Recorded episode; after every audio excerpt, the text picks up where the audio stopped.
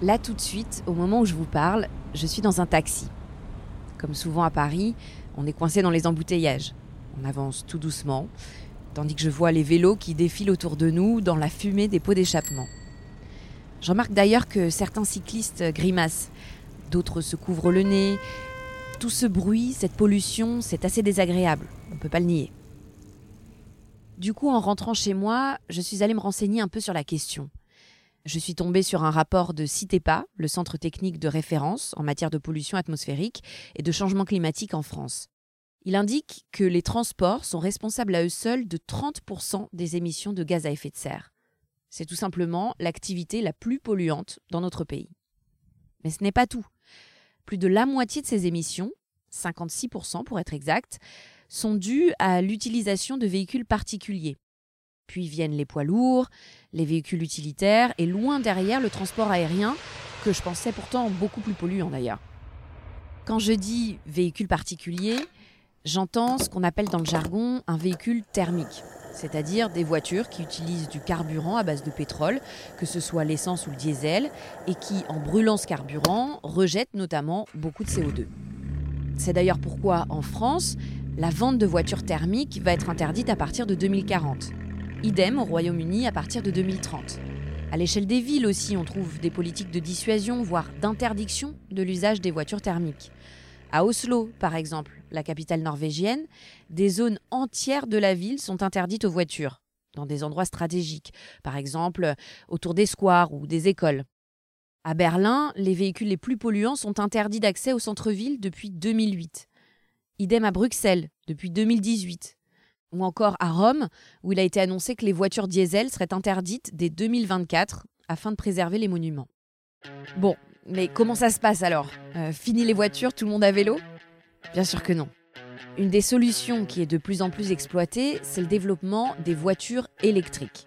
Leur principal avantage, évidemment, c'est qu'elles ne rejettent pas de CO2 en roulant. Mais en commençant mes recherches, je constate que tout n'est pas si simple. Alors pour y voir plus clair, j'ai mené ma petite enquête.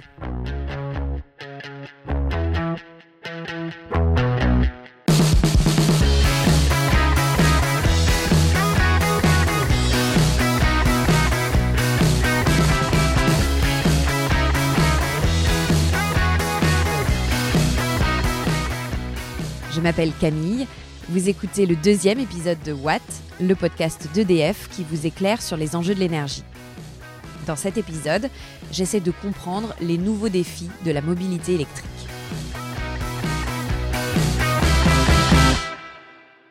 Contrairement à ce qu'on pourrait penser, j'ai été assez étonnée de lire que la crise sanitaire n'a pas tellement impacté le marché des véhicules électriques. Selon le Comité des constructeurs français d'automobiles, avec plus de 110 000 immatriculations enregistrées, la voiture 100% électrique représente 6,7% des ventes totales de voitures pendant l'année 2020, contre à peine 1,9% en 2019. Il y a aussi les véhicules hybrides. Leur part de marché a plus que doublé, passant de près de 6% du total des ventes en France en 2019 à près de 15% en 2020. Justement, l'autre jour, mon amie Flora m'a confié vouloir passer à la voiture électrique. Elle m'a dit Mais j'hésite à prendre une hybride, t'en penses quoi? Je l'ai regardée avec des grands yeux et j'ai compris qu'il me manquait deux, trois notions. Donc, je suis allée poser la question à Cécile Goubet, qui maîtrise bien le sujet. Elle est déléguée générale de l'AVER France, l'association nationale pour le développement de la mobilité électrique. Alors, est-ce que d'abord, vous pouvez euh, m'expliquer qu'est-ce qu'on entend précisément par euh, véhicule électrique? En fait, un véhicule électrique, c'est comme un véhicule thermique, c'est-à-dire que c'est un véhicule avec quatre roues, euh, le confort habituel, sauf qu'au lieu d'une motorisation thermique et un moteur, enfin une chaîne de traction thermique et donc tout ce qui est combustion d'énergie fossile, etc., on est sur une batterie, une pile, qui va venir alimenter la chaîne de traction et donc faire avancer le véhicule électrique. Et alors, qu'est-ce qu'un hybride? Parce que j'entends souvent parler aussi des véhicules hybrides. Euh, à quoi ça correspond exactement? Alors, le véhicule électrique, il recoupe plusieurs types euh, de véhicules. Il y a le véhicule électrique 100% batterie, où là c'est une batterie euh, avec un nombre de kilowattheures qui vous donne un niveau d'autonomie. Vous avez des véhicules électriques hydrogène, donc à pile à combustible, et vous avez des véhicules hybrides rechargeables qui sont équipés à la fois d'une motorisation thermique et d'une motorisation 100% électrique, donc avec une batterie pour un véhicule 100% électrique, vous allez faire le plein avec de l'électricité. Avec une hybride rechargeable, vous allez faire au quotidien votre plein avec de l'électrique et de façon ponctuelle avec euh, de l'essence ou du diesel, principalement de l'essence. Et euh, pour un véhicule hydrogène, vous allez faire le plein d'hydrogène. La technologie euh, batterie et la technologie pile à combustible hydrogène sont extrêmement complémentaires. Euh, la façon dont on peut envisager les choses à moyen et long terme, c'est finalement d'avoir euh, la technologie électrique batterie qui puisse être pleinement déployée sur tout ce qui est véhicule léger et pour la partie hydrogène qu'elle puisse vraiment être utilisée sur des véhicules lourds et longue distance où euh, la batterie n'a pas nécessairement lieu euh, d'être vu son poids et son niveau d'autonomie. On est sur quelle fourchette de prix euh, pour ces véhicules électriques? Ce que j'ai vu, c'est que c'était quand même bien plus cher qu'une voiture essence. Ça va complètement dépendre en fait. Vous allez être sur des véhicules entre 32 000 et plus de 100 000 euros. Enfin, c'est comme comme les thermiques en fait. Là où il y a une question, c'est effectivement en fonction de du modèle vers lequel vous allez vous diriger et euh, de l'équivalent en modèle thermique. Et là, effectivement, on a des écarts de prix euh, qui sont en moyenne de 10 000 euros. Euh, à noter quand même que plus on se dirige vers des véhicules premium, plus l'écart de prix est important, généralement parce qu'il y a une batterie qui a une plus grande autonomie ou plus grosse. Alors, un des sujets sensibles aussi quand on parle du véhicule électrique, c'est la batterie. Euh, sa production, les matériaux utilisés, son recyclage, tout ça n'a pas l'air toujours très maîtrisé. Est-ce que c'est le cas?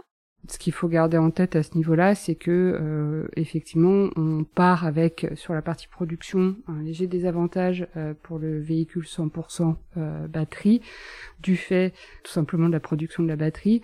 Néanmoins, ce qu'on voit sur les dernières analyses, notamment de Transport and Environment, qui est une ONG au niveau bruxellois, c'est que sur la totalité du cycle de vie, le véhicule électrique émet 77% de gaz à effet de serre en moins qu'un véhicule thermique. Et ça, c'est quand même quelque chose d'assez majeur qu'on a un peu de mal à faire passer euh, dans, l'opinion publique. Mais euh, globalement, enfin voilà, ce qu'il faut retenir, c'est que l'impact environnemental du véhicule électrique est réellement nettement meilleur que tous les véhicules thermiques. Et ce, d'autant plus qu'on est dans un pays en France où on a un mix énergétique qui est faiblement carboné les deux pays européens qui ont le meilleur score en fait au niveau euh, émissions de CO2 sur les véhicules électriques, c'est la Suède et la France. Et en moyenne, on reste autour de, plus de 60% d'émissions de gaz à effet de serre en moins par rapport à un véhicule thermique. Mais par exemple, euh, précisément sur l'extraction des matériaux pour les batteries, euh, le cobalt, le lithium ou que sais-je encore, j'ai lu pas mal d'articles qui se méfient souvent des méthodes d'exploitation. Dans le cadre de la révision de la directive batterie, il y a euh, un projet d'inclure les guidelines de l'OCDE euh, qui permettent une traçabilité en fait quasi complète de la production de la batterie et qui vont permettre d'entériner des pratiques qui sont déjà au niveau industriel, en tout cas au niveau industriel euh, européen. Mais globalement, il y a vraiment un contrôle gouvernemental aujourd'hui qui est fait sur ces extractions de cobalt, qui du coup n'est pas représentatif de ce qu'on peut voir par moment. Et sur la durée de vie des batteries, euh, là aussi, hein, c'est une question qui revient souvent. On en est où? Alors, sur la durée de vie des batteries pour les véhicules électriques, on n'est pas du tout sur le même système que les téléphones portables. Ils ont tous euh, quelque chose qui s'appelle les BMS, donc Battery Management System, qui permettent en fait de conserver la batterie le plus longtemps possible. Et c'est un système qui va permettre d'éviter, par exemple, si vous arrivez à une borne de recharge et que le moteur est chaud et que la batterie est chaude, pardon, le, BMS va dire ah je peux pas prendre la puissance euh, dans sa totalité parce qu'il faut que la batterie refroidisse, etc. Et ça contribue à la longévité des véhicules.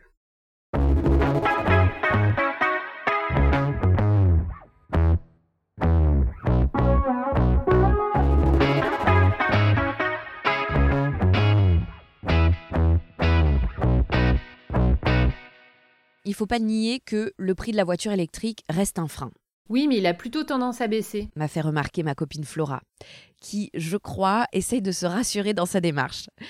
C'est vrai que, comme l'offre en voiture électrique ne cesse d'augmenter, ça permet aux industriels de faire des économies d'échelle. Et puis, il ne faut pas oublier que l'achat d'une voiture électrique bénéficie d'un soutien de l'État et de ses régions. C'est ce qu'on appelle le bonus écologique. Aujourd'hui, pour l'achat d'une voiture électrique neuve, on peut recevoir jusqu'à 6 000 euros d'aide de l'État et jusqu'à 6 000 euros d'aide régionale en fonction de là où vous habitez. Je vous donne un exemple. Si vous habitez dans les Bouches-du-Rhône, l'aide à l'achat d'un véhicule électrique neuf est de 5 000 euros. Admettons que vous achetiez une voiture à 32 000 euros. Vous déduisez 6 000 euros d'aide de l'État plus 5 000 euros de la région, ce qui vous revient à un prix final de 21 000 euros, soit 34% d'économie. Un coup de pouce non négligeable, même si il est en baisse de 1000 euros depuis l'année dernière. Cependant, l'État a étendu son soutien à l'achat de véhicules électriques d'occasion avec une aide d'un montant de 1000 euros. Parce que oui, il y a aussi un marché seconde main du véhicule électrique, même s'il en est qu'à ses balbutiements. En 2019, 19 652 voitures électriques ont changé de propriétaire. C'est 57% de plus qu'en 2018. Mais ça représente encore que 0,3% de part de marché. Mais le truc, c'est que au-delà du prix, j'ai aussi un peu peur que la voiture tombe en panne. Par exemple, si je veux aller voir mes parents à Marseille, je fais comment? Je tombe en panne? Je dois passer la nuit à la station-service pour recharger la voiture? C'est vrai qu'il y a encore deux autres éléments qui semblent un peu freiner les consommateurs quand il s'agit de passer au véhicule électrique. D'abord, l'autonomie des voitures et ensuite le temps de charge des batteries. Bon, là encore, je crois qu'il est temps que je m'adresse à quelqu'un qui va pouvoir débroussailler tout ça pour moi. J'ai donc rencontré Hervé Rivoilin, directeur marketing stratégique et smart charging d'EDF à la direction mobilité électrique groupe.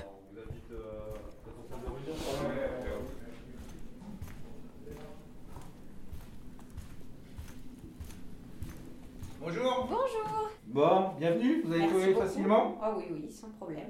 Bien. Euh...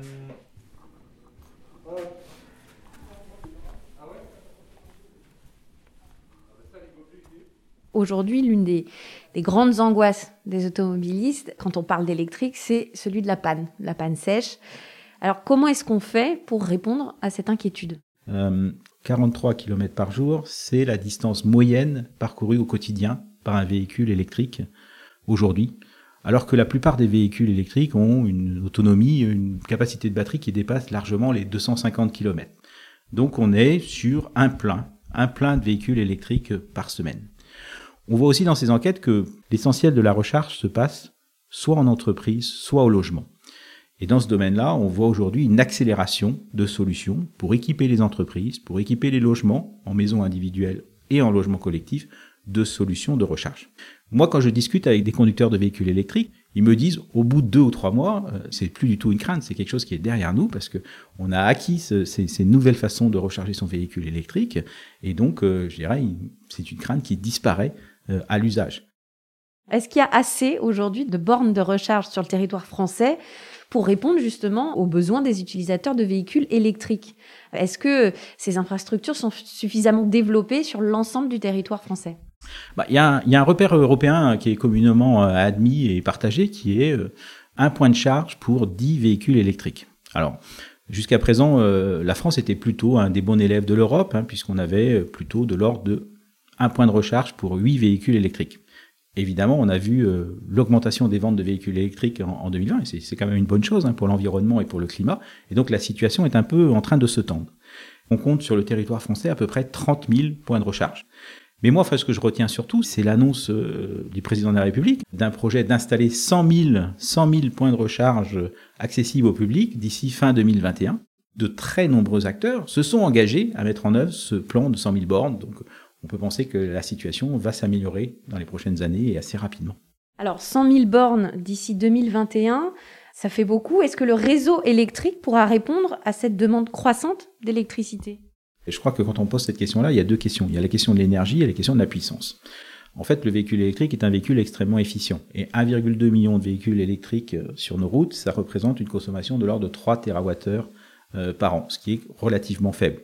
Et au-delà, euh, si effectivement le véhicule électrique continue à se développer, on le voit bien aujourd'hui, il y a de nombreux projets de développement d'éolien, de nombreux projets de développement de photovoltaïque, il y a de très nombreux projets de production d'électricité qui permettront d'accompagner euh, le développement du véhicule électrique et de fournir cette énergie. En revanche, on doit être attentif à la question de la puissance. La question de la puissance, c'est de faire en sorte que ces véhicules électriques ne viennent pas rajouter euh, une consommation à la pointe. Et donc, euh, forcément, si chacun en rentrant chez soi le soir à 18h branche son véhicule électrique et que celui-ci démarre sa charge dès qu'il est branché, eh bien, on vient rajouter à la pointe du soir, notamment en hiver, quand on a déjà le chauffage, quand on a la cuisson, une pointe supplémentaire. Pour cela, il y a de très nombreuses solutions qui existent. Hein. Les, plus anciennes, c'est évidemment le pilotage heure creuse, ce qu'on fait déjà depuis de très très nombreuses années avec le ballon d'eau chaude, de façon à décaler cette charge euh, sur les heures de les heures de la nuit à partir de 22 heures par exemple. Mais aujourd'hui, on peut faire avec les technologies de communication, avec euh, avec les objets connectés, avec l'internet, des choses beaucoup plus intelligentes. On a des bornes connectées, on a des maisons connectées et on peut évidemment piloter la charge de véhicules électriques beaucoup plus finement parce qu'on a de la production éolienne disponible, parce qu'on a du photovoltaïque sur le toit de son entreprise ou son domicile, euh, de façon à avoir la charge au meilleur moment et au meilleur coût pour l'utilisateur, tout en assurant effectivement que le véhicule est chargé le lendemain matin. Au-delà de ces solutions simples, on a aussi toutes les solutions de véhicules 2X, c'est-à-dire ces technologies plus avancées, où non seulement on peut charger le véhicule électrique, mais on peut aussi, par moment, décharger la batterie euh, du véhicule électrique pour la maison, pour l'entreprise ou pour le réseau électrique, de façon à ce que celui-ci, à des moments clés, quand le système électrique est tendu, vienne en soutien du réseau électrique. Parce qu'effectivement, une des questions aussi euh, sur le, véhicule électrique, c'est euh, comment est-ce qu'on optimise l'utilisation de ces batteries euh, qui coûtent assez cher, qui sont assez lourdes, qui sont compliquées aussi à, à, construire avec des matériaux rares, etc.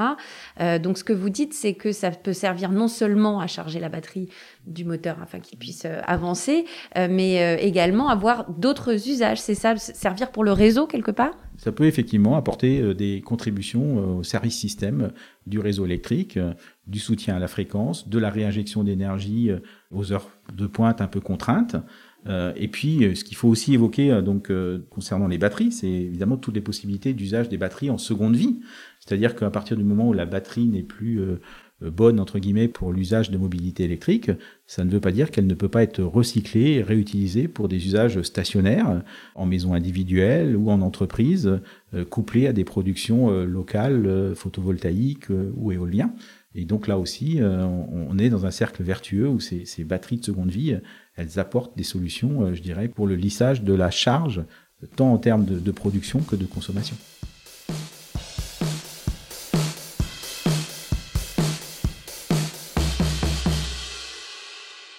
En fait, j'ai l'impression qu'on continue de vouloir comparer les performances de l'électrique avec celles du véhicule thermique. Or, peut-être que c'est là-dessus qu'il faut changer de raisonnement. Au fond, l'objectif, ce n'est pas d'augmenter le parc de voitures électriques, mais c'est bien de baisser le nombre de voitures thermiques pour réduire les émissions de gaz à effet de serre. Or, remplacer une voiture individuelle par une autre voiture individuelle, aussi propre soit-elle, eh ben, c'est peut-être pas la meilleure solution. Je vous propose d'écouter ce que m'explique Serge Pellissier, directeur de recherche à l'université Gustave Eiffel et chercheur au laboratoire éco-gestion des systèmes énergétiques pour les transports. Quels sont les, vrais avantages en fait de, la voiture électrique euh, Est-ce que c'est vraiment propre? Aucun véhicule n'est réellement propre.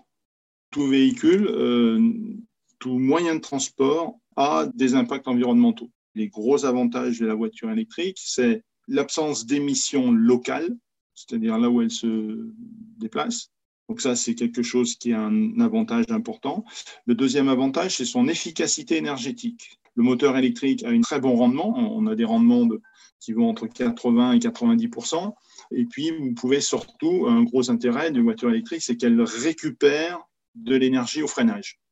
Alors j'ai lu quand même qu'il y avait euh, une forme de pollution aux microparticules, non, lors du freinage alors, ce qu'il y a effectivement, c'est que quand on dit qu'il y a peu d'émissions du véhicule électrique, il y a d'abord une absence totale d'émissions à l'échappement. Il y a par contre euh, certaines émissions hors échappement qui existent dans les cas des véhicules électriques et qui existent toujours dans n'importe quel véhicule, c'est-à-dire c'est l'usure des pneus. Et vu que le véhicule électrique potentiellement est plus lourd, ça va faire plus d'usure des pneus. Le véhicule électrique pourrait être euh, si on veut le rendre le plus durable possible, parmi les choses sur lesquelles il faut faire attention, c'est euh, il faut éviter d'avoir une grosse batterie. Grosse batterie va dire euh, fort poids et donc forte usure des pneus. pour répondre à la question est-ce qu'un véhicule est propre, il faut impérativement avoir une approche globale, des ACV, hein, analyse cycle de vie, qui effectivement sont les seuls moyens pour avoir une vision, on va dire un peu objective et surtout globale des impacts environnementaux. Et donc, il faut tenir compte de la génération des matériaux, l'extraction, la, la, conception des différents composants. Et là, effectivement, la batterie est un point sensible parce que d'une part, certains procédés de création de la batterie peuvent être polluants.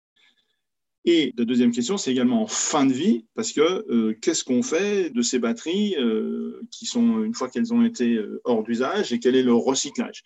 Pour le moment, d'abord, il faut, être bien clair, le recyclage des batteries de voitures électriques ne se fait pas, parce qu'il n'y en, a, pas sur le marché, enfin, il y, a, il y a très peu de volume, et donc il n'y a pas de filière industrielle de recyclage de batteries de véhicules électriques. Et donc là, il y a une inconnue, et il faut ni dire c'est impossible à faire, ni dire il n'y a pas de problème, on sait faire. Non, ce sont des choses qu'il faut euh, construire et pour lesquelles il faut mettre une pression pour que ce soit vraiment fait dans la transparence. On attend de la voiture électrique qu'elle remplace euh, la voiture à essence quelque part. Est-ce que est-ce que c'est pertinent? Est-ce que l'électrique est adapté à tous les usages, y compris euh, bah, les usages actuels de nos voitures, nos véhicules thermiques? Le problème de notre mobilité, c'est que c'est du tout voiture, tout pétrole. Et donc, effectivement, si demain vous remplacez les les 37 millions de véhicules euh, à essence qui sont en France par des véhicules électriques, vous n'allez pas changer les embouteillages, vous n'allez pas changer l'occupation des sols euh, par des parkings, par tout un tas de choses. Alors, effectivement, il y aura peut-être moins de polluants émis en ville, mais c'est c'est pas durable. Et, et pourquoi c'est pas durable? Déplacer euh, un individu dans un objet qui fait 800 kg, euh, une tonne, c'est pas, ça peut pas être durable pour un, trajet court et même d'ailleurs pour un trajet plus long. Donc, on, devrait tendre vers une mobilité où pratiquement plus personne ne se déplace dans un objet d'une tonne pour faire un déplacement. Ça devrait être pratiquement des exceptions. Or, c'est la règle. C'est là où ça coince. Et alors justement, quels sont les modes de déplacement alternatifs euh, auxquels on peut penser pour justement euh, aller vers euh, une mobilité plus durable? La multimodalité, ça, ça, inclut du covoiturage, ça inclut du vélo électrique, ça inclut de la marche à pied aussi, ça inclut des transports en commun, ça inclut des parcs relais. Enfin bon, c'est tout un tas de choses qui se développent, hein, qui prennent de plus en plus de place. Les trottinettes électriques en ville sont de plus en plus utilisés, les vélos électriques aussi. Ce qui est juste dommage, c'est que souvent, les études montrent que ce n'est pas forcément les gens qui utilisent les, systèmes de vélos électriques ou de trottinettes électriques ne sont pas forcément des gens qui viennent de la voiture. Il faut être attentif à ce que le report se fasse bien. Développer du vélo électrique ou des trottinettes, c'est pas fait pour vider les bus.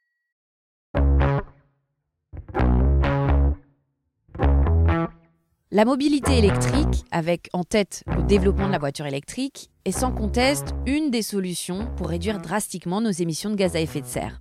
Elle combine des avantages certains. Elle est décarbonée, notamment en France, grâce à notre mix électrique très peu émetteur de CO2, et elle est silencieuse. Elle a aussi quelques inconvénients. Elle est plus chère à l'achat, même s'il y a des aides. Les bornes de recharge en accès public restent encore insuffisantes dans certains territoires. Et la fabrication de ces véhicules a aussi sa propre empreinte environnementale, même si on fait des progrès dans ce domaine. Après, la voiture électrique s'intègre dans un ensemble de pratiques pour rendre nos déplacements plus durables. Là-dessus, il y a une phrase du chercheur Serge Pellissier qui m'a beaucoup plu. Il a écrit dans un article L'électromobilité ne sera pas durable parce qu'électrique, mais bien parce que conçue pour être durable. Ce qu'il veut dire, c'est que développer les voitures électriques ne nous empêche pas de penser plus globalement la mobilité de demain. En parallèle, il nous faut aussi développer les transports en commun, le covoiturage, les services d'autopartage, la microvoiture, le vélo, et tout ça en complément de la voiture électrique.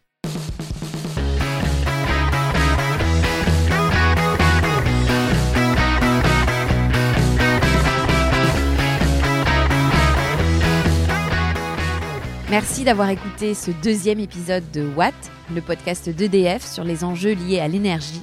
Je vous invite à nous partager tous vos commentaires. N'hésitez pas non plus à vous abonner au podcast et à lui attribuer 5 étoiles si vous avez aimé. On se retrouve très vite pour un nouvel épisode.